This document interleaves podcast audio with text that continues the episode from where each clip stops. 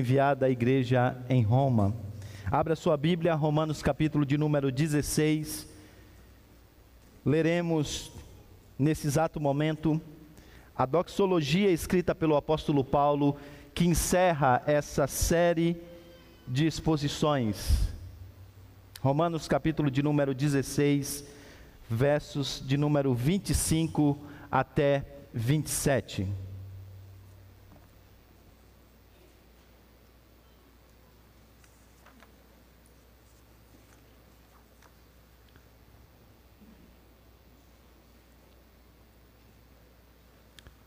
Vamos orar. Abençoa agora, Senhor, a leitura da tua palavra e a exposição da mesma. Suplico a Deus que o teu Santo Espírito, que a inspirou, agora conduza os meus lábios para que eu fale unicamente aquilo que é a tua palavra. Dar, ó Deus, que a tua palavra agora exposta e aplicada aos nossos corações, produza em nós o fim estabelecido por ti mesmo para o Evangelho de Cristo Jesus, a transformação poderosa das nossas próprias vidas para a exaltação de Cristo e a glória do teu nome. Dar, ó Deus, que esse tempo não seja um tempo em vão. E dá, Senhor, que o teu Santo Espírito agora guie as nossas mentes enquanto ouvimos a tua palavra. Livra-nos de distrações e concentra-nos, Senhor, concentra o nosso pensamento na tua voz nesse momento. Em nome de Jesus. Amém. Diz assim a palavra do Senhor. Ora, há aquele que tem poder para confirmá-los pelo meu evangelho e pela proclamação de Jesus Cristo, de acordo com a revelação do mistério oculto nos tempos passados, mas agora revelado e dado a conhecer pelas escrituras proféticas por ordem do Deus eterno para que todas as nações venham a crer nele e a obedecer-lhe. Sim, ao único Deus sábio seja dada a glória para todo sempre por meio de Jesus Cristo. Amém.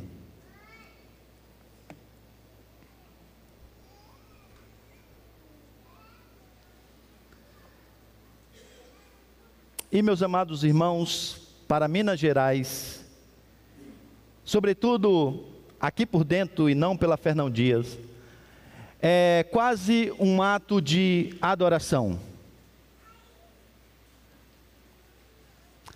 Dessa última vez, depois de um tempo chuvoso, o que mais se destacou foi as tonalidades do verde. Isso mesmo, uma única cor várias belezas. Na verdade, teria que estar cego pelo pecado para olhar para todas as montanhas do caminho e não perceber as digitais do Criador em uma única tonalidade de cor.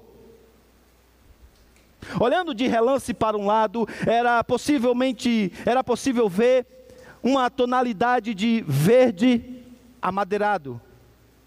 Logo mais à frente, verde amarelado. O verde claro era perfeitamente contrastado com o verde escuro lá no alto das montanhas. Deus seja louvado, Deus seja louvado, Deus seja louvado. Era algo que eu dizia o tempo todo enquanto dirigia caminho afora em meu íntimo. Alguma, em alguns momentos, na verdade, isso era até mesmo verbalizado. Às vezes chamava a atenção das minhas meninas, dizendo: olhe para o alto daquela montanha. Imagine vocês que estar encantado com a revelação geral, sendo ainda resumida em montanhas de um estado, sintetizada de maneira ainda mais limitada, na tonalidade de uma cor, desperta em nós um sentimento de adoração. Se isso acontece com a revelação geral, o que não deveria acontecer com a revelação especial? O que não deveria acontecer com o revelar da beleza do nosso Salvador? Então eu entendo muito bem o apóstolo Paulo por ter escrito essa doxologia que nós acabamos de ler. Eu compreendo muito bem o apóstolo Paulo por ter escrito a doxologia que nós lemos abrindo esse culto. Eu consigo perceber o espanto do apóstolo Paulo diante de tamanha revelação. Enquanto ele olha para o passado, enquanto caminha, dirige pela história da redenção, e durante vários momentos do caminho começa a ver flashes históricos da beleza do Redentor. Aspectos da sua beleza sendo deixadas no meio do caminho, enquanto a revelação progride para o ápice. A vinda do Messias Agora a glória de Deus é zipada em uma pessoa. E o esplendor da sua glória agora ilumina todos os homens. Como então não ficar extasiado com toda essa revelação? E é isso que o apóstolo Paulo faz ele explode em um brado de louvor, exaltando ao único Deus sábio, dando a Ele glória e glória e glória. E como eu disse, meus irmãos, esse é o objetivo do Evangelho. Esse é o objetivo do estudo teológico, a exaltação da glória de Deus. E esse é o tema da nossa mensagem nessa manhã a exaltação da glória de Deus. E veremos nessa manhã que o apóstolo Paulo exalta a Deus, por três motivos que aqui ele nos apresenta, que resume, na verdade, toda a carta que ele escreveu à igreja de Roma. Em primeiro lugar, veremos que Paulo exalta a Deus pelo seu poder majestoso. Em segundo lugar, perceberemos que Paulo exalta a Deus pelo seu plano maravilhoso. E em terceiro e último lugar, levaremos a nossa atenção para o fato de que Paulo exalta a Deus pelo seu propósito glorioso. Seu poder majestoso, seu plano maravilhoso e o seu propósito glorioso. Observe vocês que o texto começa dizendo: Ora, àquele que tem o poder para confirmá-los. Aqui está a declaração principal dessa perícope, ou desse parágrafo. Aqui está a frase principal. Deus é poderoso para nos confirmar, ou literalmente, Deus é poderoso para nos estabelecer, nos edificar, quer seja na fé contra os erros, quer seja na santidade contra a tentação, quer seja nos dando coragem contra as adversidades, as perseguições do mundo que nós vivemos. Então, a imagem que Paulo agora coloca na nossa mente é de um Deus poderoso que é capaz de nos colocar de pé e nos fazer ficar de pé. Deus é poderoso para nos colocar de pé e nos fazer ficar de pé. E observe vocês, que se em outros lugares o apóstolo Paulo diz que nós devemos estudar o Evangelho para não cairmos em erros. Se em outros lugares ele diz que nós devemos fugir do pecado para não cairmos em tentação. Se em outros, outros lugares ele diz que nós devemos ter a coragem para batalharmos pelo Evangelho, mesmo em um mundo em perseguição. Aqui a ênfase cai do outro lado da moeda. Não no que você pode fazer para se manter de pé, mas no que Deus faz para nos manter de pé. Deus, diz Paulo, Ele é poderoso para nos estabelecer, para nos manter de pé. Você talvez não tenha percebido o que Paulo está dizendo aqui. O apóstolo Paulo está dizendo que o Deus que criou o universo do nada, o poder que criou o universo do nada, o poder que fez Cristo vir ao mundo de maneira extraordinária, que o sustentou enquanto ele viveu toda a sua vida aqui, o poder que o trouxe dos mortos, o poder que o fez fazer vários milagres, diz o apóstolo Paulo, agora é o poder que habita e que age dentro de você, que trabalha em você para que você possa ficar de pé. Bem, e o que que isso muda em nossa vida? A primeira coisa e a primeira aplicação é que muitos de nós pensamos que o papel do Senhor no processo de salvação é salvar a nossa alma do inferno, ou dar o primeiro passo para a nossa salvação. Como se ele então fizesse o seguinte: nos arrancasse das mãos do nosso inimigo e agora nos colocasse no caminho que devemos andar e dissesse para nós: agora é com você, viu? O que eu tinha que fazer, eu fiz. Não me vá fazer nenhuma besteira agora, tá? Fuja do pecado, leia as escrituras, tá tudo aqui empacotado agora para você seguir e fazer o que você tem que fazer. Não, meus irmãos. Do início ao fim depende exatamente desse poder soberano e transformador do Senhor. É esse poder que nos mantém de pé. E é daqui que então vem a nossa certeza da salvação. Porque o Senhor perseverará por nós. E o Senhor é poderoso para nos assegurar no seu caminho. O que que isso tem a ver com a nossa vida? Mais uma vez eu digo a vocês, o poder que vem da cruz de fato possibilita que você faça aquilo que você foi chamado a fazer e seja aquilo que você foi chamado para ser. Eu repeti essa frase durante toda essa série de exposições da carta de Paulo aos Romanos, com o intuito disso ser inculcado na sua cabeça. De que de fato em Cristo, uma vez unido em Cristo, você tem o poder para vencer o pecado, para caminhar em santidade de vida.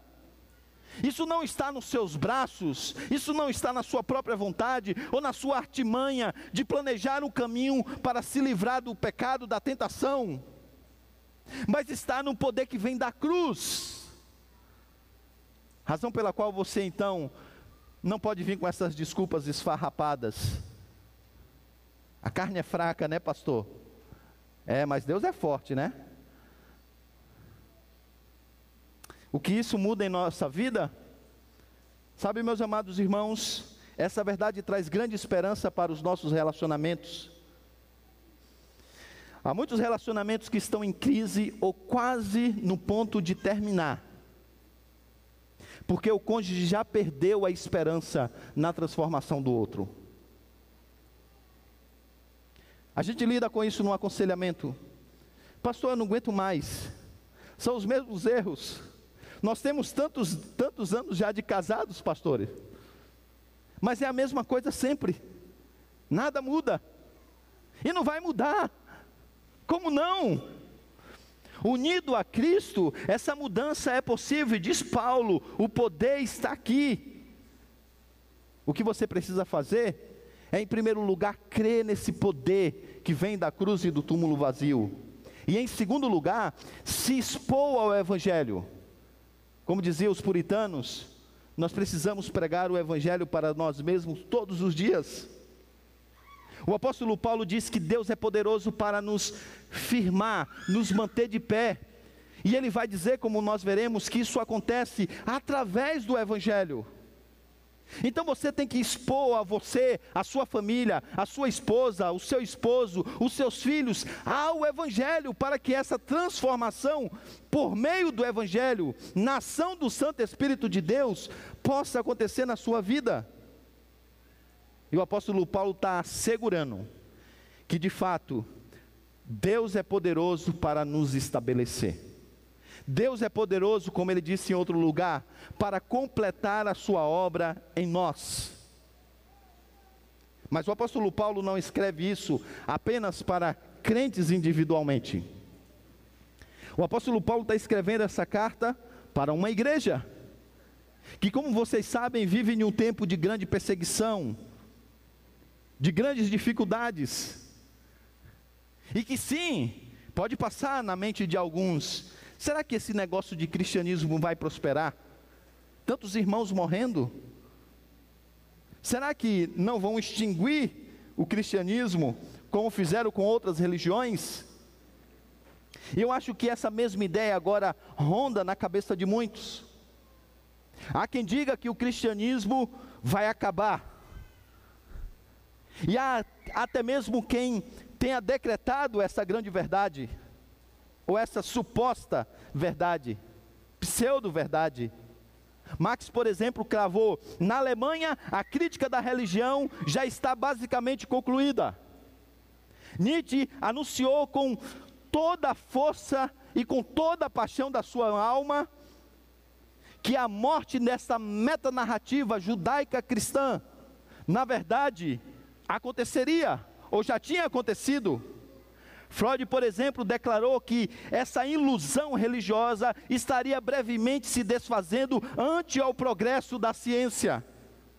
As ameaças que vêm atualmente são de pensamentos globalistas ou de governos que são contrários ao ungido do Senhor e os valores do seu reino. E muitas vezes nós olhamos para essa, para essa situação e nos vemos tomados de medo, preocupações exacerbadas. Mas aqui está o apóstolo Paulo dizendo que Deus é poderoso para estabelecer a sua igreja nesse mundo, que Deus é poderoso para estabelecer o o reino de Cristo nesse mundo, e muito mais do que isso, de levá-lo até o fim.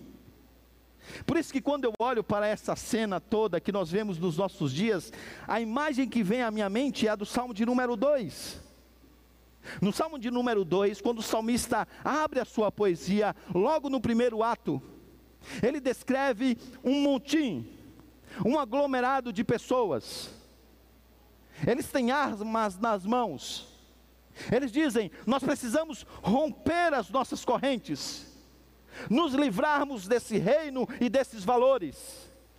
E eles se voltam contra o Senhor, contra o seu ungido, contra os valores do seu reino. Quando as cortinas se abrem no segundo ato, o salmista então agora conduz a sua audiência para que veja nos céus o que ninguém está vendo na terra. E o que é que eles veem? Deus sentado no seu trono. Deus sentado no seu trono. Deus sequer se coloca de pé e pergunta a algum anjo: Que barulho é esse que está tendo lá fora?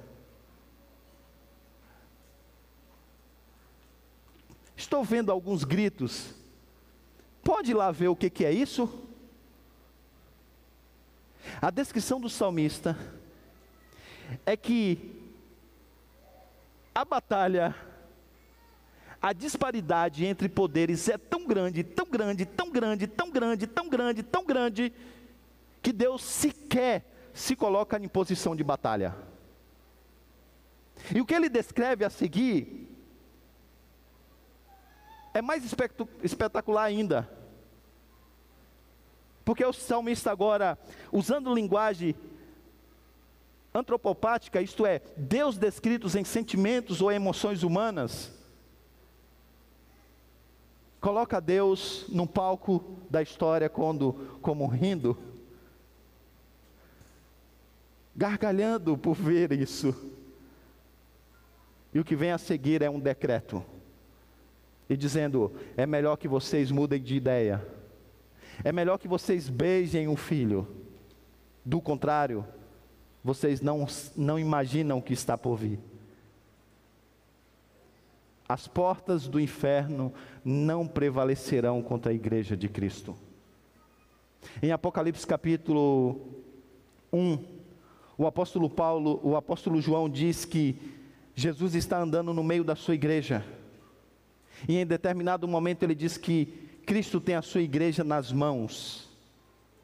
E a palavra que ele usa lá descreve a ação de não apenas ter algo nas mãos, mas algo que é de um tamanho suficiente que a própria mão pode cobrir o objeto que é segurado. E é isso que Cristo está fazendo com a sua igreja. Ele não apenas tem as nossas vidas e a sua igreja nas mãos, ele cobre a sua igreja com o seu próprio poder. E diz o apóstolo Paulo: Deus é poderoso para estabelecer, edificar a sua igreja e levar o seu plano soberano até o fim. Então não importa se congressos, se senados, se presidentes, se ditadores, se organizações governamentais, se empresários globalistas, se todos eles se juntem para destruir o cristianismo e os seus valores, Deus levará o seu plano adiante na pessoa do seu filho. E é esse poder que Paulo aqui descreve. Agora, como que ele faz isso? Por meio do Evangelho, que diz Paulo é a fonte desse, desse poder. Ele retorna então aquilo que ele disse na sua declaração tese, do capítulo de número 1, versículos 16 e 17. O Evangelho é o poder de Deus. O poder de Deus é encontrado no Evangelho. Isso nos leva então ao segundo ponto dessa mensagem.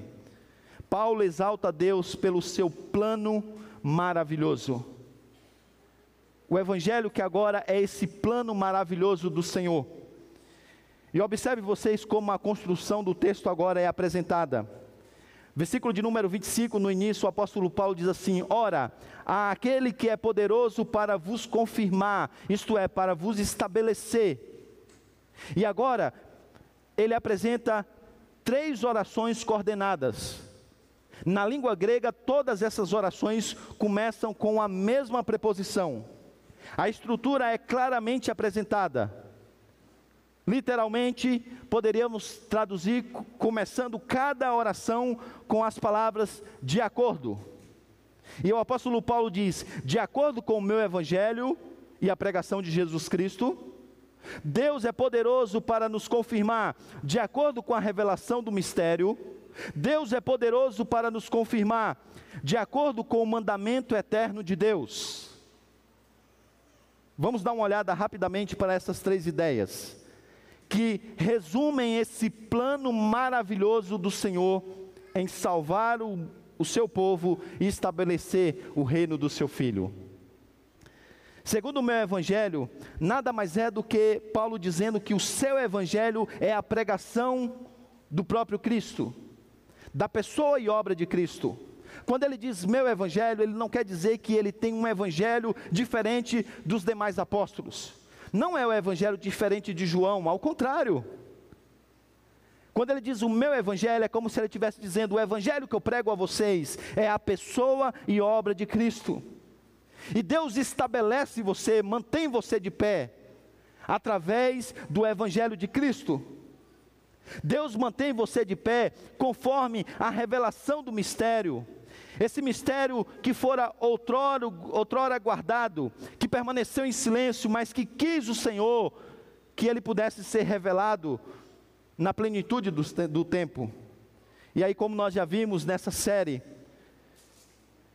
Quando nós pensamos em um mistério, normalmente nós pensamos em algo que está oculto e que nós devemos descobrir, e que é a nossa tarefa descobrir. No entanto, quando a Bíblia usa a palavra mistério, mistério, ela usa exatamente o oposto dessa ideia. Na Escritura, mistério não é algo oculto que você tem que descobrir. Em vez disso, é um propósito de Deus objetivamente já estabelecido nos céus, mas que ele por longas eras manteve em segredo e depois revelou em um tempo determinado. Então, esse mistério não é algo que nunca passou da mente de Deus, na verdade, isso já estava estabelecido, isso já estava decretado. Mas qual é o mistério? Que segredo é esse? Guardado. O coração desse mistério é, é explicado pelo apóstolo Paulo em Colossenses, capítulo de número 1, versos 26 e 27. Lá o apóstolo Paulo diz: o mistério que esteve oculto durante épocas e gerações, mas que agora foi manifestado aos santos. A ele quis Deus dar a conhecer entre os gentios a glória, a gloriosa riqueza desse mistério, que é Cristo em vocês, a esperança da glória.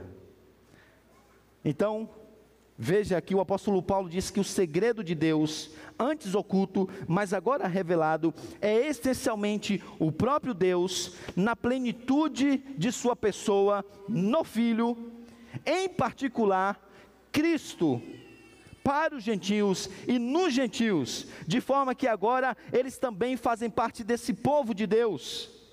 Então aqui está o mistério. O mistério é Deus embrulhado em uma pessoa, foi dado a você e a mim. E agora nós somos recebidos por Ele quando o Evangelho nos abraça. O mistério é que nós estamos em Cristo e Cristo está em nós.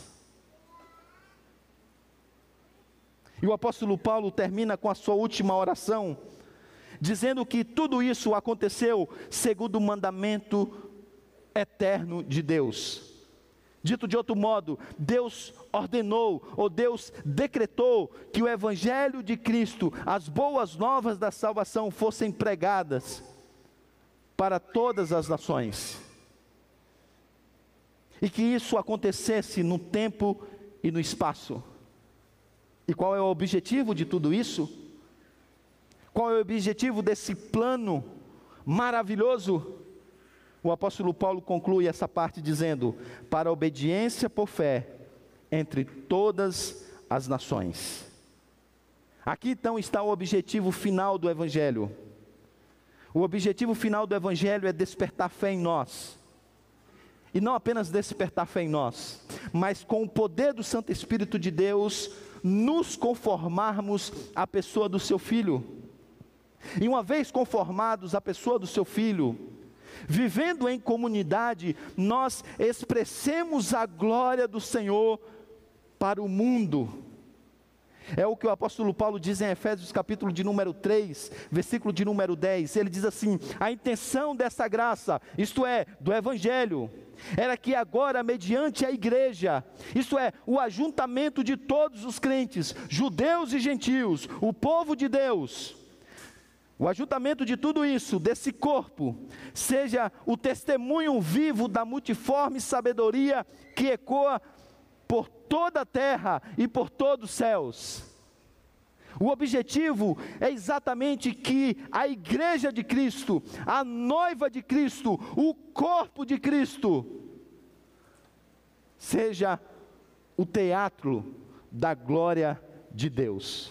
O teatro da glória de Deus. Manifestaria a glória de Deus a todo mundo. Mas como assim, pastor? Sim, Deus pegaria pessoas que não conseguia viver individualmente consigo mesmo, muito menos com o próximo, de tal maneira que estragava qualquer grupo que entrasse, até mesmo um grupo de WhatsApp mudaria a vida dessa pessoa, colocaria em uma comunidade e faria isso funcionar. Já pensou, meus irmãos? A grandeza do que é a igreja. Uma comunidade de pessoas que foram transformadas por esse poder que Paulo está descrevendo. Pessoas como Paulo, anti-perseguidor, mas que agora vive de acordo com as virtudes de Cristo. Pessoas como Abraão, antes mentiroso, antes, tem, antes com temor de homens, antes egoísta, antes sem fé, mas que agora transformado por esse poder do Senhor, se tornou o pai da fé. O apóstolo Paulo está dizendo que esse poder transformador do Senhor seria uma realidade na vida da sua igreja. E não apenas a terra veria esse testemunho, mas até mesmo os céus ficariam perplexos em ver a beleza da igreja. Eu sei, você olha daí e diz assim, pastor, mas onde é que está essa beleza? Isso só mostra o quanto nós estamos distantes do Evangelho e do propósito do Evangelho. Isso talvez só revele que teologia para a gente tem a ver com uma coisa ligada a conhecimento e não transformação. Isso só mostra que talvez nós precisamos compreender melhor o Evangelho e o seu propósito para com as nossas vidas. Mas não se engane, o Senhor continua trabalhando no meio da sua igreja. E apesar de você mesmo, Ele vai cumprir os propósitos que Ele tem para a sua igreja. Ele prometeu que Ele purificaria essa igreja e a prepararia para o seu filho, e creia, Ele vai fazer. A igreja está caída aqui acolá, Ele vai colocar de pé, e é isso que Paulo está dizendo.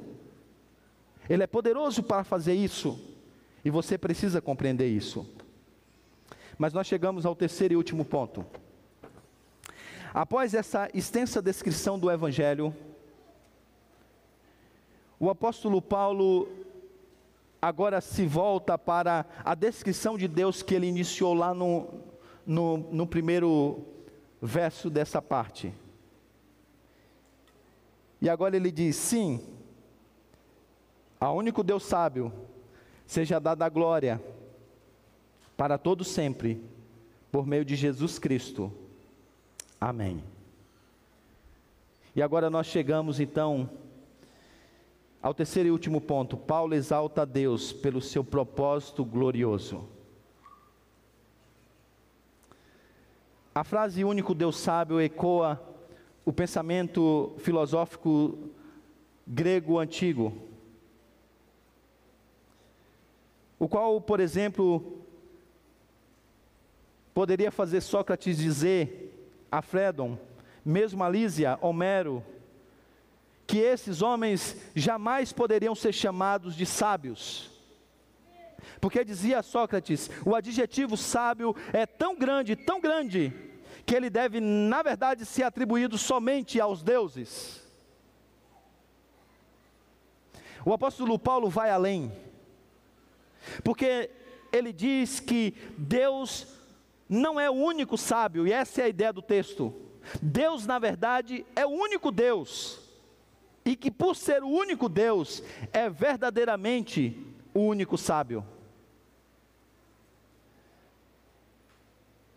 E Paulo diz então, como já vimos na liturgia desse culto, que essa sabedoria é tão profunda que os seus juízos são insondáveis. A sua sabedoria é tão profunda que os seus caminhos são inescrutáveis. A sua sabedoria é tão profunda que ninguém pode ousar ser o seu conselheiro. O apóstolo Paulo está exaltando a mente de Deus e os seus propósitos. Bem, e o que que isso muda em minha vida? A aplicação que nós podemos tirar aqui, meus irmãos, reside no fato de que, porque a sabedoria de Deus está infinitamente e além do nosso conhecimento e da nossa compreensão, nós devemos esperar que Deus cumpra a sua vontade de uma maneira que nós nunca teríamos imaginado, que nunca passaria no nosso radar. E porque Deus é Deus e logo é perfeito, nós deveríamos compreender que a Sua vontade é o melhor para a nossa vida. Mas já percebeu quantas vezes em suas orações você pede mais para que Deus faça a sua vontade do que para que você entenda a vontade dele e assim se submeta à vontade dele que é boa, perfeita e agradável? Você tem uma percepção da vida e você acha qual é a melhor maneira que as coisas deveriam ser. E digo mais, viu? A prepotência é tão grande que você acha, na verdade, como deveria ser no mundo. Não é só na sua vida e na família, não. Você acha como as pecinhas deveriam ser colocadas no universo criado. E aí as suas orações é para que Deus se adeque ao que você está vendo e percebendo.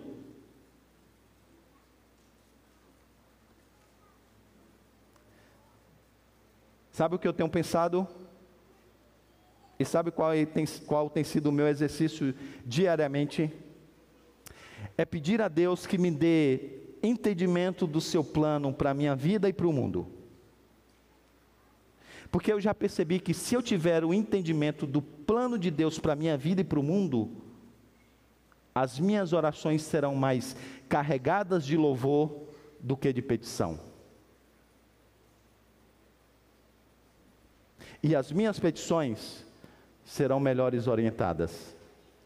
Deixa eu dar um exemplo disso. Você tem o um apóstolo Paulo preso. Ele escreve uma carta, a carta à igreja de Filipos. É conhecido como a carta da alegria. Hã? Ele está preso, ele está passando por situações difíceis, e ele escreve uma carta dizendo a sua comunidade: Alegre-se no Senhor. Outra vez vos digo: alegrai-vos. Como que alguém pode estar em um estado de sofrimento como esse e estar alegre e motivar outro à alegria? Leia a carta e você vai perceber.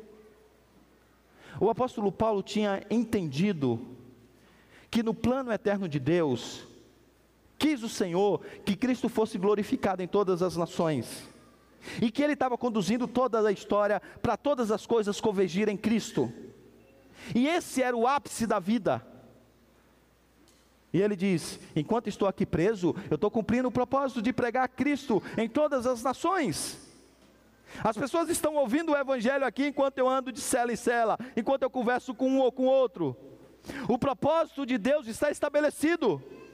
Ora, o Senhor não me chamou para pregar o Evangelho, e o que, que eu estou fazendo nessa cadeia? O seu sofrimento, então, agora é percebido à luz do plano maior do Senhor. E algumas coisas começam a fazer melhor sentido para o apóstolo Paulo. Ele começa a perceber melhor cada aspecto do seu sofrimento. E ele diz: Na verdade, eu me alegro pelo que o Senhor está fazendo. Então eu acho que o que nós mais precisamos fazer é primeiro nos expor ao Evangelho para entendermos o que Deus está fazendo no mundo e na nossa vida. E as nossas orações precisam ir nessa direção. Porque se nós começarmos a entender o plano glorioso do Senhor, e qual é o seu propósito para o mundo e para as nossas vidas, nós vamos começar a enxergar as coisas de uma outra perspectiva muita coisa vai começar a fazer sentido. E é bem provável então que as nossas orações, até mesmo, tomem uma outra direção. Resista à tentação de pedir a Deus que se adeque à sua pequena percepção do mundo. E se esforce mais para compreender e pedir a Deus que lhe dê entendimento de tudo que Ele está fazendo no mundo e na sua vida. Agora, a questão aqui é: qual é a relação dessa sabedoria de Deus com o plano misterioso que conduz a um propósito? O tema dessa, dessa divisão é: Paulo exalta a Deus pelo propósito glorioso. Qual é a relação dessas coisas? Bem, a relação está na maneira como Deus resolveu salvar. E aqui está o aspecto glorioso do seu propósito. Lemos na liturgia que Deus escolheu a loucura da pregação como meio perfeito de alcançar o seu objetivo de trazer glória ao seu filho. O grande objetivo, de fato, da obra do Senhor é que os eleitos de todas as tribos, de todas as nações, de todas as línguas, glorifiquem a Cristo e viva debaixo do seu senhorio sendo leal. O propósito então das missões, como eu já disse, é a glória de Cristo. O propósito final da salvação é que todos atribuam a glória devida ao nome de Cristo. Então agora isso responde a uma pergunta, e a resposta a essa pergunta, chegamos então ao ápice desse mistério que Paulo está descrevendo, que o Evangelho revela. A pergunta é: porque Deus desejou que os gentios experimentassem a salvação de maneira plena nesse estágio da história. Porque Deus não fez isso antes. Você olha para o Antigo Testamento, você vê flashes da salvação do Senhor alcançando o mundo. Mas é sempre coisa pequena. Intencionalmente, Deus reservou um dilúvio de gentios vindo a Cristo na plenitude dos tempos. Por que, que ele não fez isso antes? Por que, que ele se manteve apenas ali com o seu povo? E não fez que agora o seu conhecimento e a sua pessoa invadisse as nações? Porque o conhecimento de Deus cobrirá toda a terra, como as águas cobrem o mar, somente depois da vinda de Jesus. Porque não antes? Porque não antes? Aqui então está, meus irmãos, aqui está o ápice do mistério. Os gentios precisavam vir a Cristo através de um, de um conhecimento consciente e claro da pessoa de Cristo Jesus e da sua obra em favor dele, deles, de acordo com o Evangelho, para que em nenhum momento eles pudessem se gloriar disso e desse toda a honra e toda a glória a Cristo.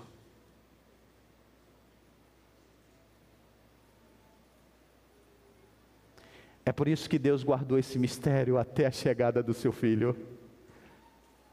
E quando o seu filho agora morre e é levado para a destra do Pai, o eixo missiológico muda. Porque se antigamente era de todos os lugares para um lugar, agora é de um lugar para todos os lugares. E agora a igreja vai ao mundo fazer discípulos de todas as nações, para que em cada canto desse mundo, Cristo seja honrado e glorificado, exaltado. E agora a glória de Deus chega ao seu ápice, chega ao seu ápice, na pessoa do seu filho, quando este é glorificado.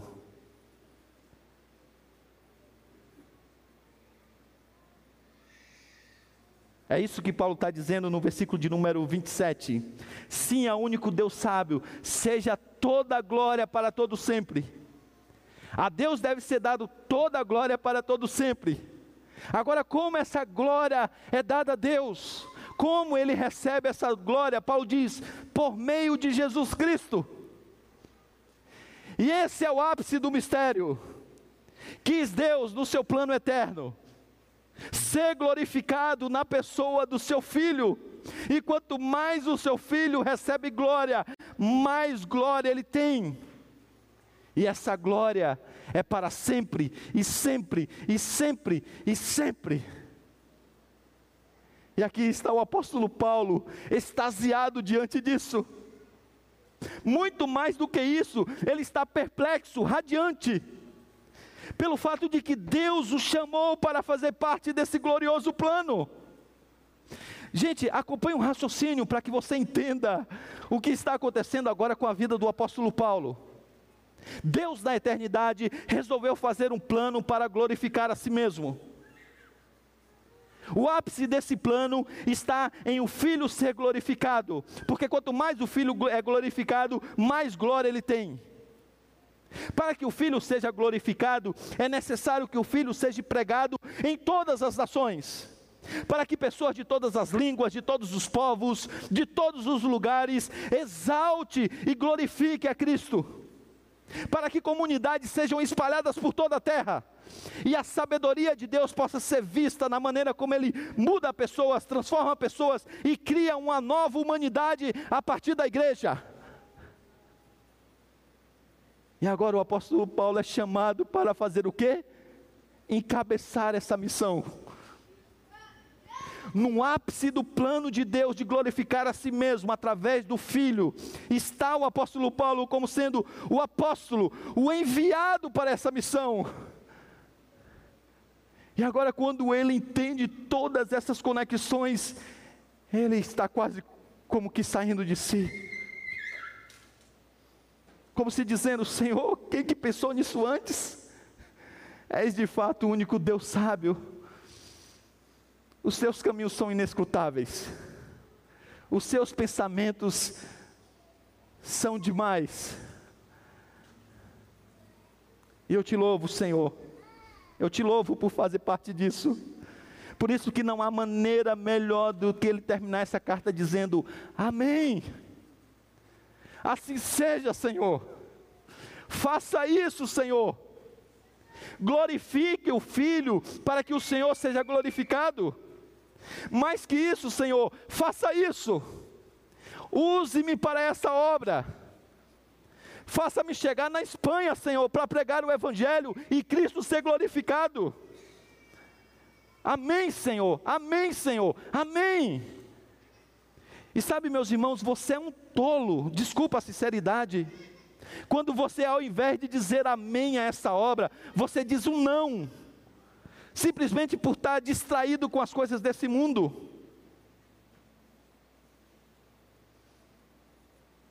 Observe vocês que o apelo de Paulo, feito então a essa igreja, é o mesmo feito a nós.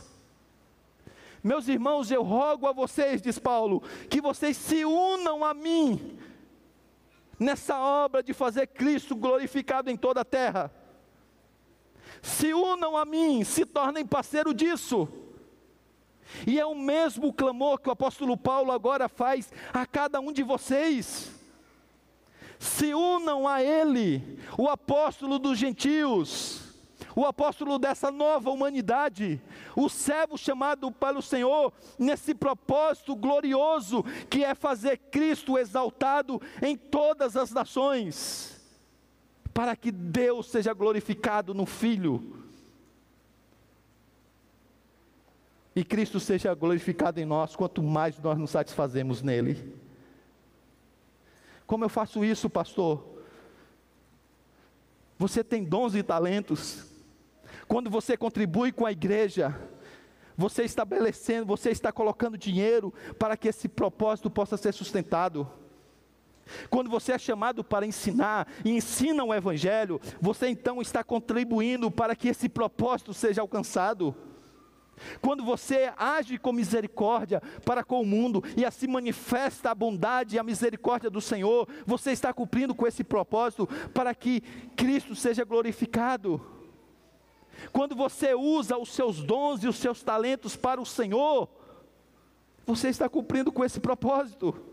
Não faz sentido na minha cabeça ter que fazer apelo na igreja para as pessoas servirem a Cristo. Meu Deus!